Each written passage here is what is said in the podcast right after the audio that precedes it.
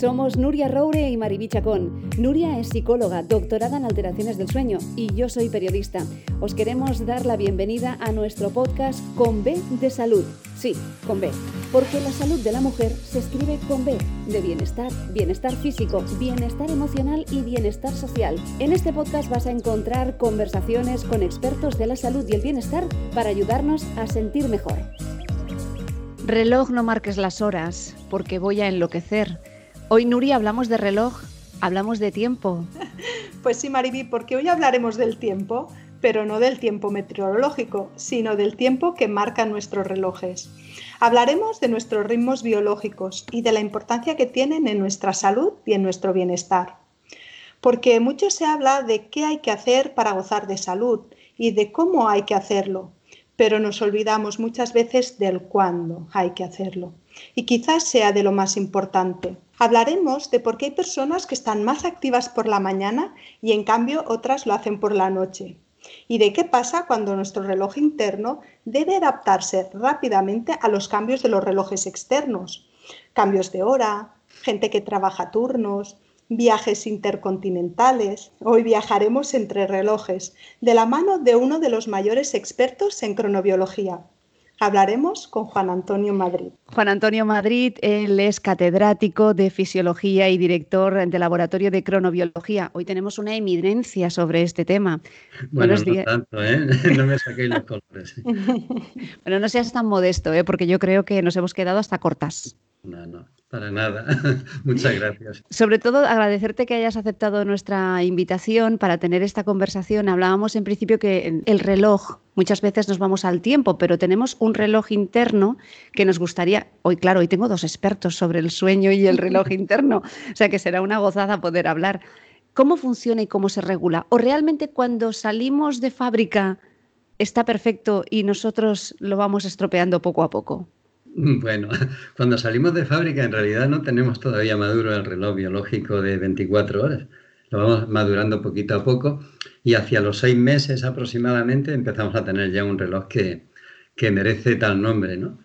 Luego con los años mm, sí que lo vamos estropeando. Vamos haciendo determinadas cosas que van generando alteraciones del funcionamiento de ese reloj interno y de ese tiempo interno. ¿Para qué nos ayuda, Juan Antonio, este reloj interno? ¿Para qué nos sirve? Sí, es una pregunta muy interesante. ¿Para qué demonios tenemos que tener un reloj? ¿Por qué tienen reloj en las plantas, las bacterias, los animales? ¿Qué prisa tienen? En realidad tenemos un reloj por una razón muy sencilla. Nos permite anticiparnos, nos permite no llegar tarde, nos permite anticipar todo aquello que ocurre de una forma previsible, periódica en nuestra vida. Por ejemplo, ¿qué ocurre de una forma periódica? El despertar. Antes de despertar, tu cuerpo tiene que elevar la presión arterial, tienes que elevar la glucosa, tienes que tener una serie de, de, variables modificadas para que el momento del despertar, que es tan, tan estresante, un momento en el que te puedes venir abajo, tu cuerpo esté preparado. ¿Para qué nos sirve también? Pues, por ejemplo, para anticipar la comida. No es lo mismo que llegue la comida y tú estés preparado con tu secreción digestiva, con tus hormonas completamente en marcha, que no que tengas que esperar a la respuesta posterior del cuerpo. Es decir, todo lo que podamos prever porque ocurre en un momento periódico previsible es anticipado por el reloj. Por lo tanto, todo lo que sea caótico es un problema. Y este reloj interno que tenemos, eh, que está ubicado en el cerebro, eh, ¿tiene la misma hora que el reloj que llevamos en la muñeca? ¿Es de 24 horas? A ver, es de aproximadamente 24 horas, pero no tiene la misma hora, no comparte la hora del reloj de la muñeca. Nuestro reloj de la muñeca es un invento, es algo que los humanos hemos decidido en un momento determinado que iba a tener 24 horas, que iba a tener 60 minutos cada hora, etc. Entonces nuestro reloj interno no suele funcionar con una cadencia exacta de 24 horas, en ninguna persona. La mayoría, yo diría que pues, aproximadamente un 80%, funciona con eh, un periodo más largo de 24 horas. Es decir, que todos los días va demorando 15, 20, 30 o 40 minutos.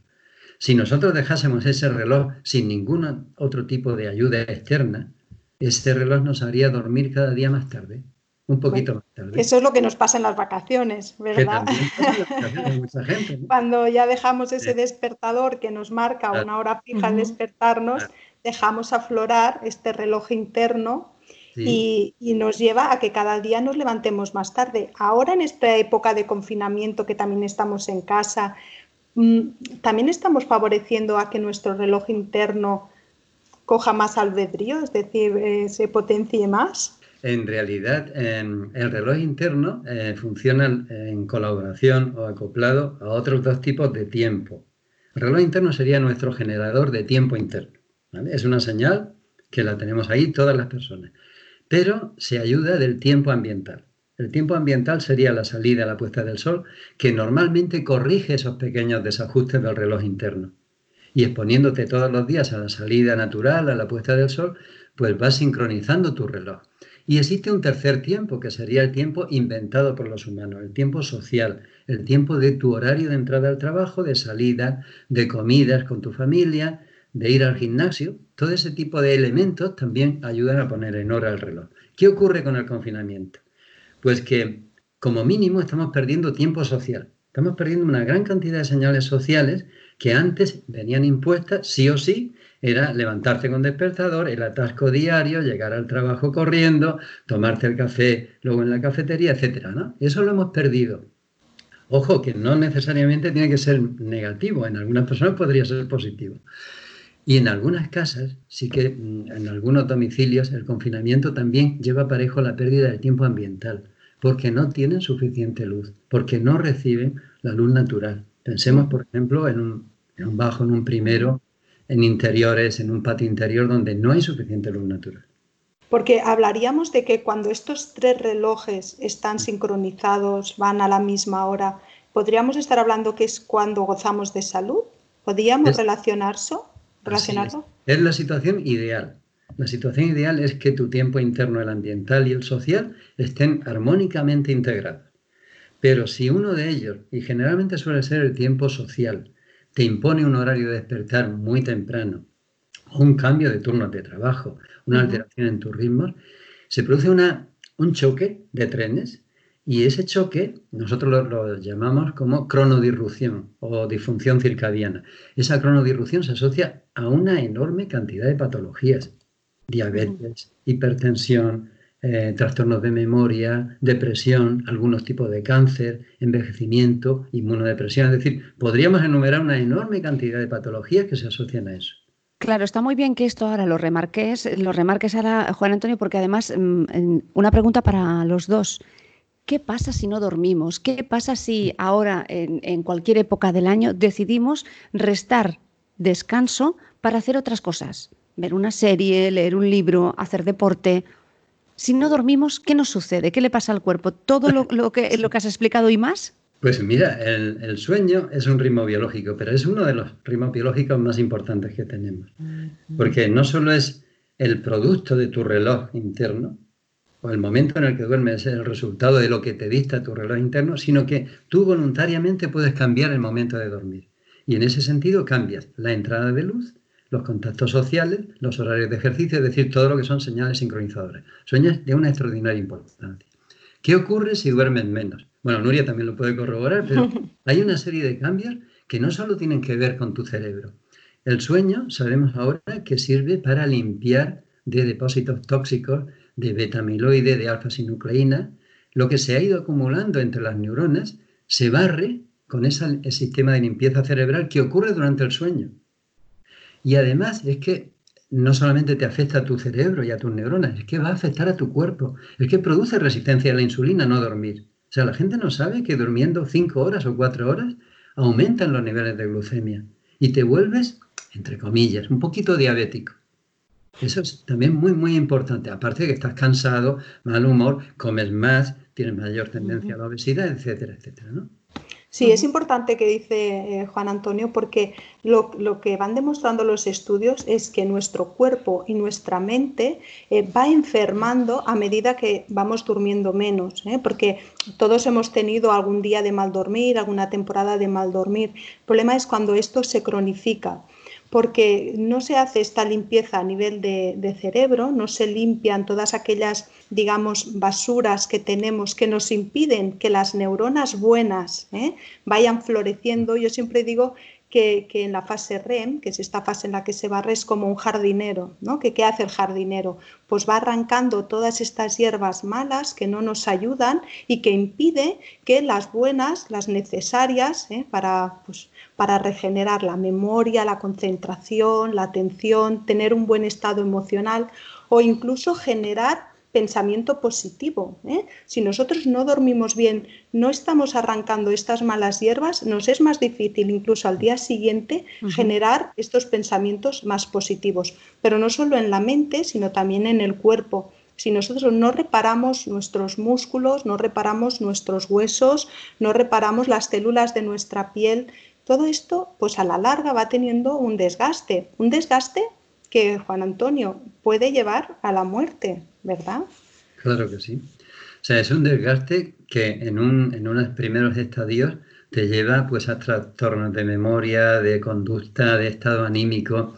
Fíjate la, enorme cantidad de personas que cuando llegan a una clínica de, de, sueño, a una unidad de sueño, y lo vemos también en muchos jóvenes, se quejan de, de distimia, de que como que no les mueve nada, ¿no? No tienen suficiente motivación para ni estudiar, ni trabajar, ni hacer nada. Y busca siempre que hay detrás una privación de sueño crónica. Suelen tener jet social, suelen tener ese, ese horario retrasado de irse a dormir y un despertar temprano, en muchas ocasiones con despertador, para ir al instituto, ¿no? ¿Y eso cómo se puede solucionar? ¿Todo con pastillas o realmente hay alguna técnica que podáis eh, explicarnos para poder ir regulando bien ese reloj, sobre todo con, ah, adolescentes, que muchas veces la tentación de la pantalla vive muy cerca?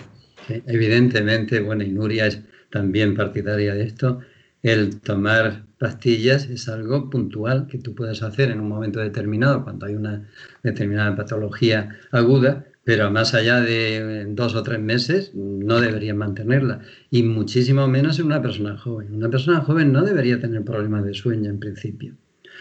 ¿Qué está ocurriendo? Que están apareciendo cronotipos muy vespertinos como consecuencia. Un cronotipo vespertino es la tendencia a acostarse muy tarde y a levantarse muy tarde.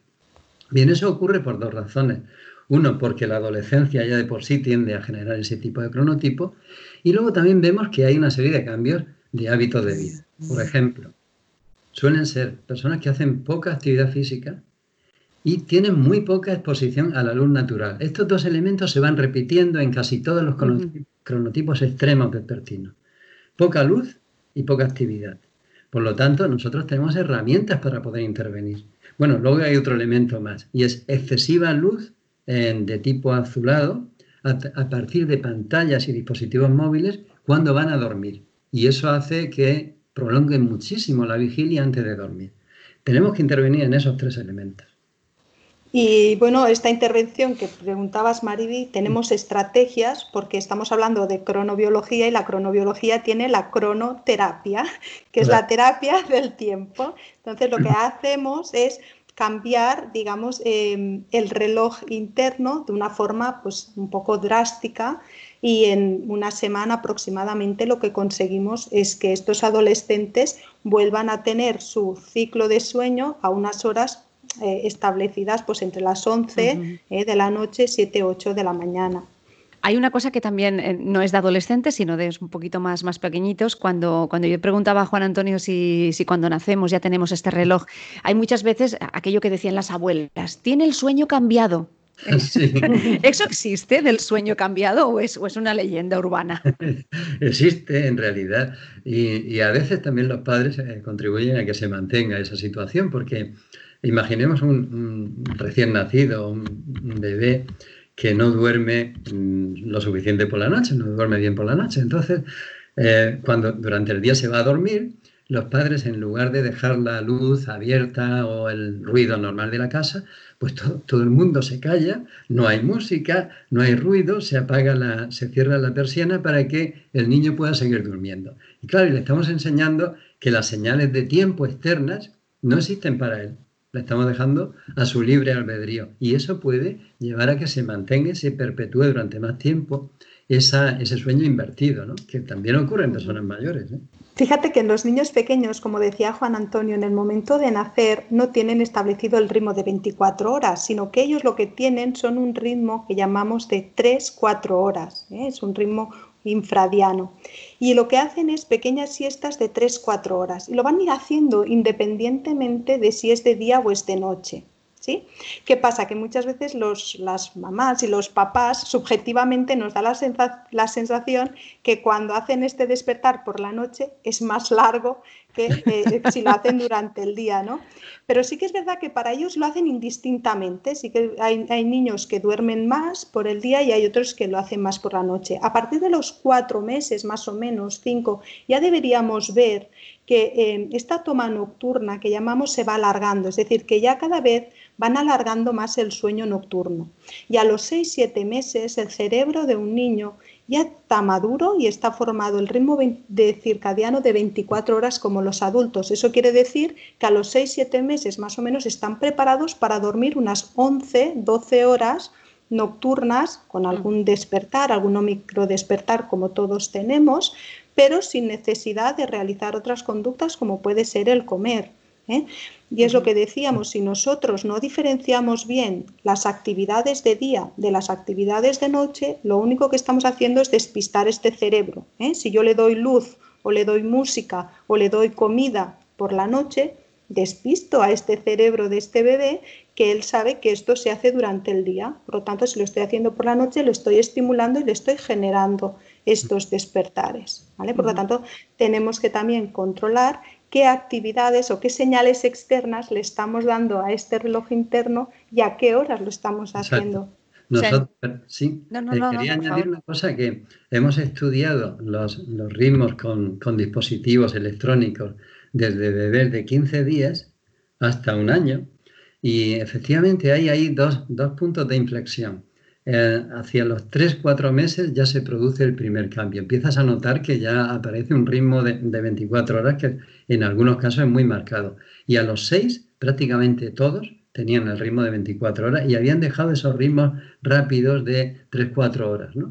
Em, lo que ocurre es que hay padres que tienen la suerte de que sus bebés a los dos o tres meses empiezan a tener ya un ritmo circadiano. Pero bueno, pero no es, no es lo común. ¿eh?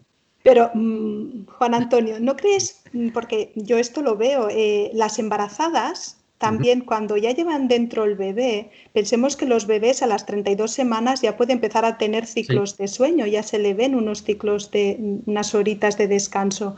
Eh, el hecho de que la madre embarazada pueda estar siguiendo unos buenos ritmos le está transmitiendo estos ritmos también a su bebé y a lo mejor en el momento de nacer tiene más facilidad para adaptarse a estos ritmos que una madre embarazada que a lo mejor pues se despierta mucho durante la noche, no lleva un control en sus comidas, toma estimulantes eh, durante la tarde-noche, ¿no? Puede estar afectando también. Sin duda alguna.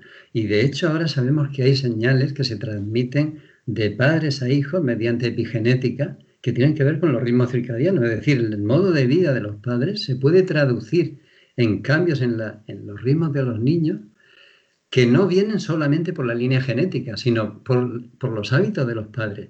Y es más, la madre tiene una enorme cantidad de señales sincronizadoras, tanto del feto como del bebé recién nacido. Y una de ellas, muy interesante, es la melatonina de la leche.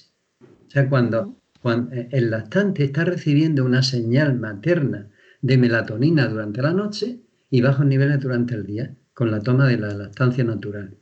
Pero si la madre no sigue, no tiene un, ritmo pautado, un ritmo circadiano estable, esa, esa inestabilidad también se la transmite a, su hijo. Exacto, exacto. Ese ritmo circadiano que, tenemos las personas se puede ver alterado por un problema externo, ya sea por una pérdida, por una enfermedad, por un problema, por un estrés. ¿Cuesta mucho volverlo a poner en hora? A ver, e, efectivamente hay, situaciones externas em, traumáticas que pueden eh, transitoriamente alterar tus ritmos circadianos, pero yo creo que las mayores alteraciones no se producen por estas alteraciones puntuales, sino por los hábitos de vida de la persona. Es decir, si la persona vuelve a tener unas pautas regulares en cuanto a horarios, es decir, le da una señal fuerte a su reloj, si contrasta bien el día y la noche, si el día es muy activo, mm, con comida, eh, luminoso, y en cambio la noche es oscura, es pausada, calma, todo ese tipo de señales enseguida hacen que ese reloj funcione como debe funcionar, de una forma natural. ¿no? ¿Desde cuándo, Juan Antonio, se estudia el sueño y sobre todo desde cuándo se le da la importancia que, tiene?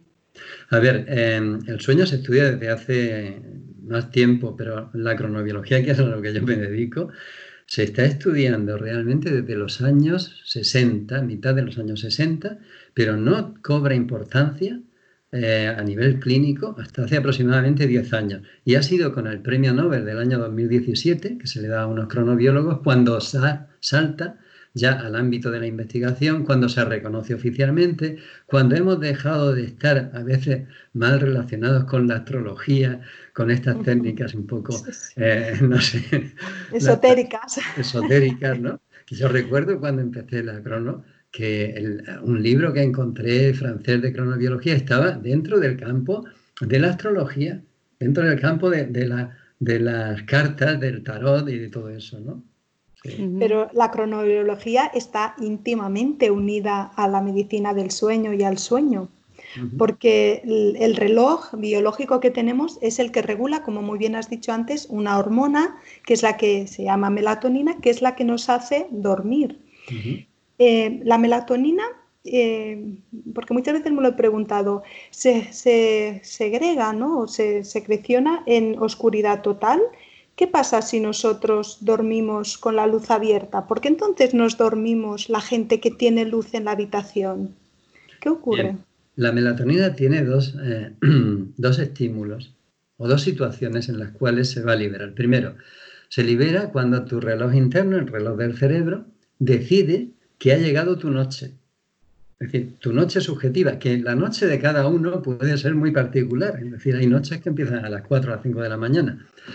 Cuando llega tu noche, manda una señal a la pineal, al órgano pineal, que es como un guisante que tenemos en el cerebro, y empieza a producir melatonina que circula por toda tu sangre y le dice a todo tu cuerpo, ha llegado la noche. Ponte en modo noche, cambia tu funcionamiento, tu metabolismo a modo noche. Pero hay una segunda condición que es extraordinariamente importante, tu cerebro puede decir, es la noche, pero yo enciendo una luz potente, una luz brillante en mi dormitorio y en ese, en ese caso la melatonina no se libera. Es decir, la luz es permisiva. A ver si me explico bien. No quiere decir que si yo a mediodía me pongo en oscuridad a dormir voy a producir melatonina. No, no porque mi cerebro sabe que no es de noche, no es, no es el periodo normal de sueño. Es decir, el cerebro dice, es de noche, libera melatonina, pero si no hay oscuridad, no libero melatonina. De ahí lo que estamos haciendo, que es un error, que es mantener tanta intensidad luminosa y ir acotando y limitando cada vez más el tiempo que tenemos para liberar melatonina, que teóricamente debería ser aproximadamente 10-12 horas por noche, y no lo es. Claro, y ahora con los bebés ocurre que hay muchos padres que les dejan la lucecita en la habitación ¿eh? a los bebés, pues porque creen que así les están ayudando a dormir mejor. Y, lo que vemos es que están aún más despistando este reloj interno, ¿verdad? Claro que sí. Em, lo que sí es verdad es que eh, si dejamos un pequeño piloto, pero de color naranja, lo más mm, próximo al rojo posible y de muy, muy baja intensidad, que solamente permita ver un poquito la penumbra, no le va a afectar a la melatonina. Sí que sabemos que la luz roja no afecta, la luz naranja muy poquito, pero en el momento que salimos de ese tipo de luz sí que produce inhibición. Por lo tanto, ojo con la iluminación que dejamos encendida en la habitación de los niños. Entonces ya nos vamos a la luz azul, que es la de las pantallas. Sí. que es la contraria a la luz roja. Y hace el efecto contrario. Claro, claro. Sí claro, habéis, eh, habéis estudiado ya, tenéis estudios concluyentes con, con base aquello potente para decir que realmente las pantallas son perjudiciales para poder tener un descanso sano? Sí, a ver, las, las, pantallas y todos los dispositivos electrónicos se basan en un sistema de emisión de luz que es RGB. Tienen un pico en el rojo, otro en el verde y otro en el azul. Ese pico del azul es muy, muy potente y resulta que coincide exactamente con la absorción de unas células que tenemos en la retina, en el ojo, que le dicen a nuestro cerebro que es todavía de día. Es decir, cuando nosotros iluminamos con ese azul, engañamos al cerebro y le estamos diciendo, la noche no ha llegado, es de día, por lo tanto no te duermas. Estos dispositivos tienen esa, esa característica, es accidental, pero está ocurriendo, que están emitiendo demasiado en la banda azul. Pero es que además hay que tener en cuenta otro elemento y es cuando tú estás eh, siguiendo pues eh, un WhatsApp o una red social o estás interactuando, no solamente estás recibiendo luz, estás activando cognitivamente tu cerebro y te estás alertando y estás produciendo una señal que probablemente tampoco te deje dormir. Y termino con otro elemento. No pensemos que quitando, por tanto, ese componente azul, quitamos totalmente el peligro de esa utilización nocturna de las pantallas. Entonces, todos estos dispositivos que van con el filtro de luz azul, las gafas que muchas veces llevan también filtro de luz azul, ¿Son útiles o no son útiles? Son útiles, evidentemente, pero no son al 100% útiles. Sobre el tema de, las pantallas, hay muchas empresas, grandes empresas, que están cambiando su fondo, su, primera, su primera portada cuando entran, han cambiado los colores para no tener esa retroalimentación lumínica. Eh, eh, cuando entran, no quiero decir marcas, ¿no? Eh, si nos quieren patrocinar este podcast, estaríamos encantadas de pronunciarlo. pero cuando entras, han cambiado el blanco brillante que hasta hacía daño en los ojos cuando, cuando entrabas, al negro. Sí, es un intento de, utilizar esta información que tenemos desde el campo de la cronobiología para reducir un poco esa emisión de, del azul, ¿no?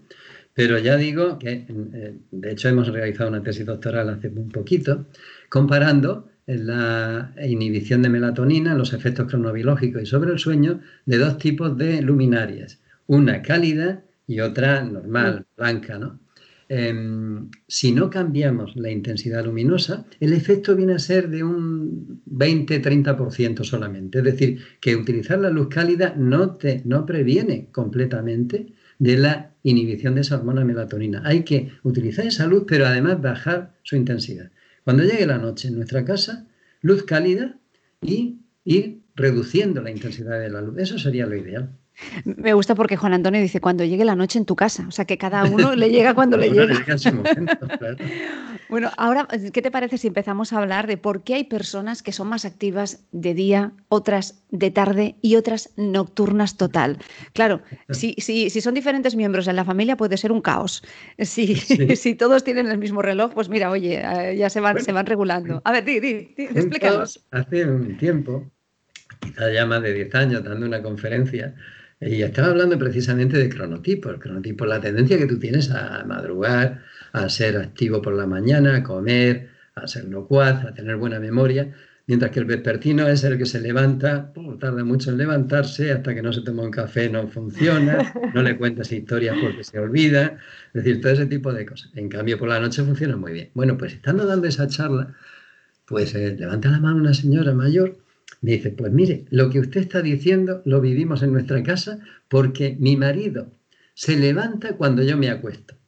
Dice, eso lo venimos haciendo mucho tiempo. Dice, yo me suelo acostar a las tres o tres y media y mi marido a esa hora se despierta y es cuando ya empieza a funcionar.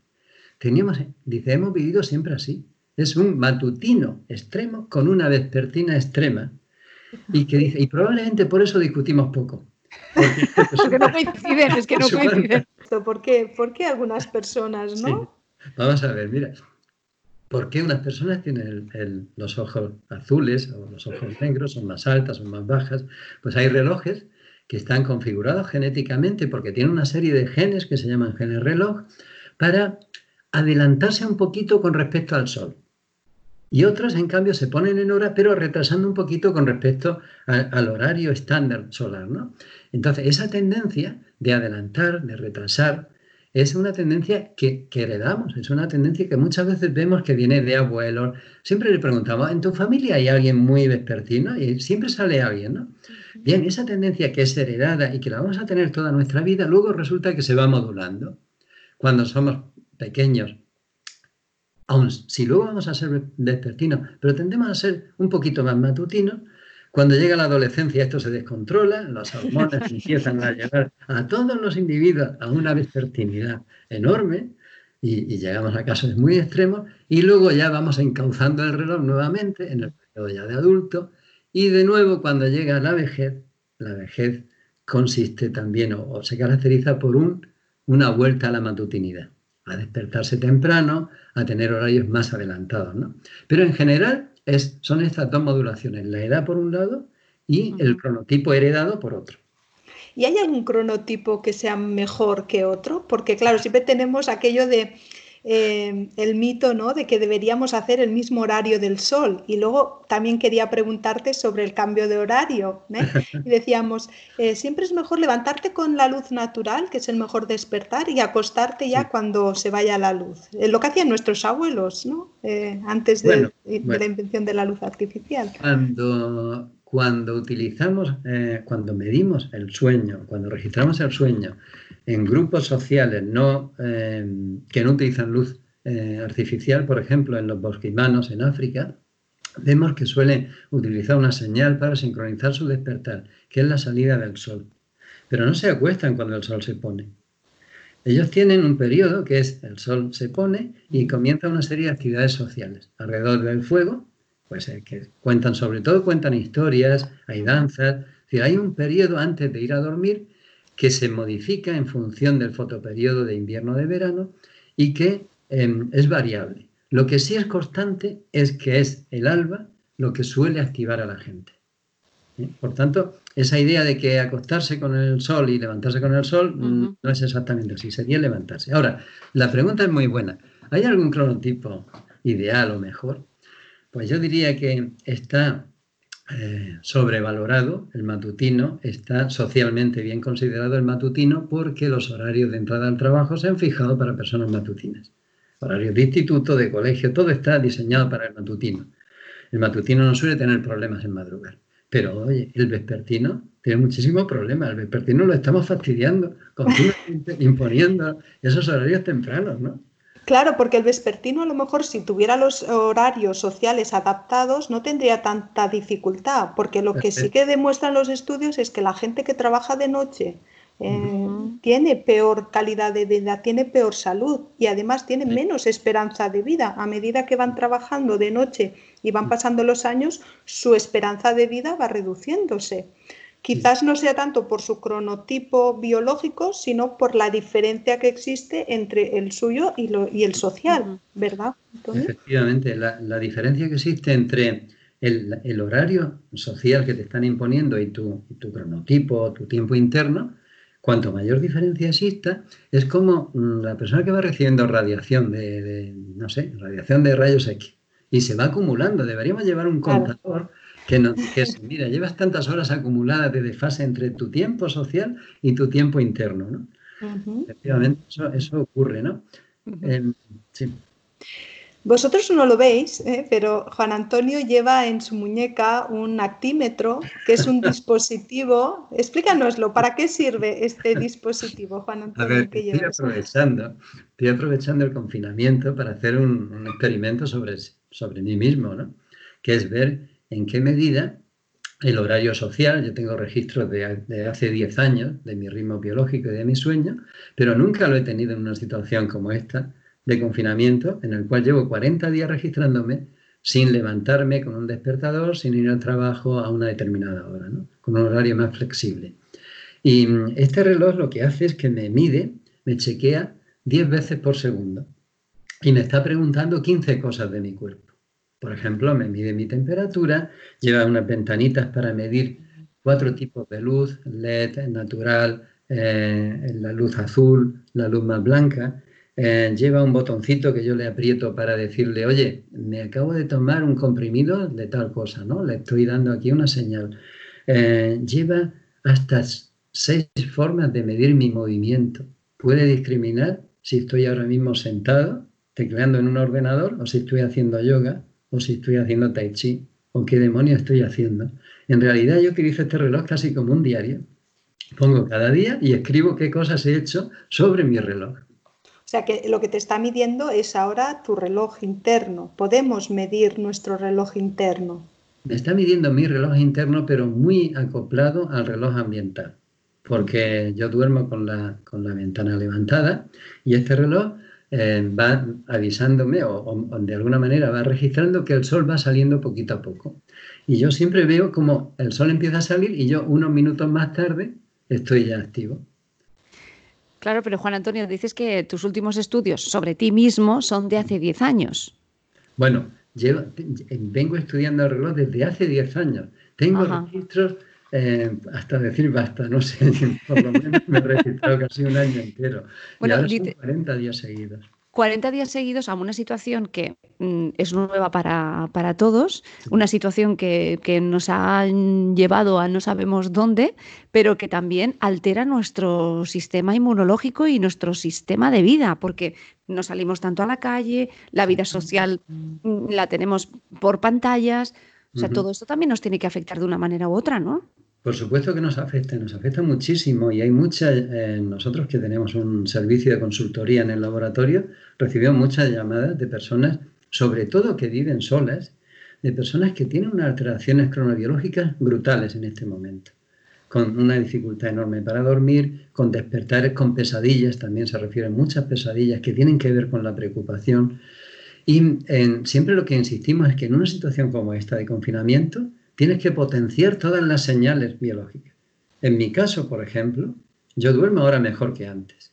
Es verdad que la primera semana la pasé muy mal, pero después he empezado a mejorar mi sueño. Pero es que refuerzo enormemente todas las señales. Yo siempre tomo la luz natural durante media hora mientras que hago ejercicio cada mañana. O mantenemos los horarios de comida, o tenemos los aplausos de las 8 de la tarde, contactos sociales, después las llamadas de teléfono con la familia. Tenemos un grupo de, actividad física que se hace a través de Skype y todas las horas, todos los días a las seis y media. Es decir, si tú tienes señales potentes, esta situación puedes llevarlas muy bien. Ahora, como te abandones, como no te regules, como te dejes vencer por esa desgana por ver la televisión interminablemente, por siestas largas, esto puede ser un caos y te deprime inmunológicamente. Y eso es importante uh a la gente, ¿no?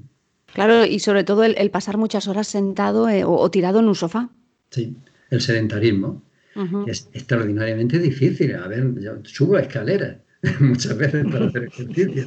A veces dice, te ves dando la vuelta, vueltas en una, habitación. Dicen, mm, si es que no podemos hacer otra cosa, pero hay que moverse. Hablabas también de que el actímetro te está registrando la temperatura. Eh, ¿Por qué es importante la temperatura en nuestro ritmo circadiano? tiene una importancia enorme. Nosotros nos dimos cuenta en el año 2005, que empezamos ya a trabajar con, este tema. La temperatura que yo estoy midiendo es la de la piel de la muñeca. ¿Y por qué es importante? Porque cuando yo estoy estresado, cuando yo estoy nervioso, angustiado, mi temperatura de la piel baja. En cambio, cuando estoy relajado, cuando estoy tranquilo, mi temperatura sube. Cuando yo hago meditación, mi temperatura sube. Y en cambio, cuando estoy, bueno, estoy haciendo ejercicio físico, estoy activo también físicamente, mi temperatura baja. Nosotros podemos medir en qué grado tu sistema simpático, el sistema más relacionado con el estrés, con situaciones de lucha o de vida, se activa porque mi temperatura baja. Y cuando está el parasimpático, que es después de la comida, yo estoy relajado, estoy disfrutando de una, de, un, de una poscomida buena, pues mi parasimpático se activa y sube la temperatura. Cuando sube, me da somnolencia. Y si tengo temperatura alta antes de dormir, es un buen indicador de que voy a dormir bien. Como la temperatura sea baja, Ojo, hay que calentarse la bolsa, hay que darse un baño de agua caliente en los pies, en las manos, porque no podemos dormir con temperaturas bajas en la, en la piel. ¿eh? ¿Podríamos decir que la, temperatura es un marcador objetivo de somnolencia? ¿Podríamos? Pues en eso, eh, esa es nuestra línea de trabajo. Es cuando tenemos la temperatura alta, ojo, cuidado, que te puedes dormir. Y si vas conduciendo, podrías dormirte. Es un marcador de somnolencia muy bueno y a la par la temperatura baja. Cuando tú tienes en mitad de la noche una caída de temperatura, tú sabes que esa persona se ha despertado y probablemente tenga una apnea que le ha producido una, activación simpática porque, porque se iba a asfixiar o tiene un, un, estado de ansiedad, ¿no? ¿Y qué pasa con, la menopausia, con las mujeres menopáusicas que tienen estos sofocos durante la noche? Porque hace poco también hablábamos en un post eh, y hablábamos de toda la sintomatología alrededor de la menopausia y, los sofocos son una de las causas más frecuentes de, mal dormir, de insomnio en, mujeres menopáusicas. Sí, es que em, aunque parezca extraño, existe una conexión entre los receptores de temperatura de la piel y nuestros centros de sueño. Es una conexión directa, de tal manera que si la temperatura de la piel eh, se va elevando poquito a poco, te da una señal de sueño, una señal para dormir. Pero si se te altera la regulación de la temperatura de la piel, tanto por abajo como por arriba, como con un sofoco, te produce despertares, por, esa conexión tan estrecha que existe. ¿Hay una temperatura ideal para dormirse? Sí, ambiental. O de la, bueno, hay dos temperaturas ideales. Nosotros para, para un buen sueño, a partir de 34 grados y medio a 35 grados y medio en la piel, tienes un buen sueño. Por debajo o por encima no duermes bien. Y segundo, en la habitación. las habitaciones tienen que ser frescas. Paradójicamente, para que tú puedas tener esa temperatura en la piel que te hace dormir, tú no puedes tener la habitación demasiado cargada, demasiado cálida, ¿no?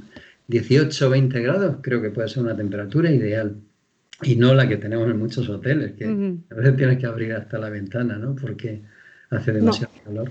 Y además dormimos, sobre todo en invierno, con la calefacción, con los nórdicos, con pijamas de invierno y tenemos tendencias sobre calentar incluso a los bebés. Muchas veces que los calentamos demasiado, los, los abrigamos demasiado para dormir.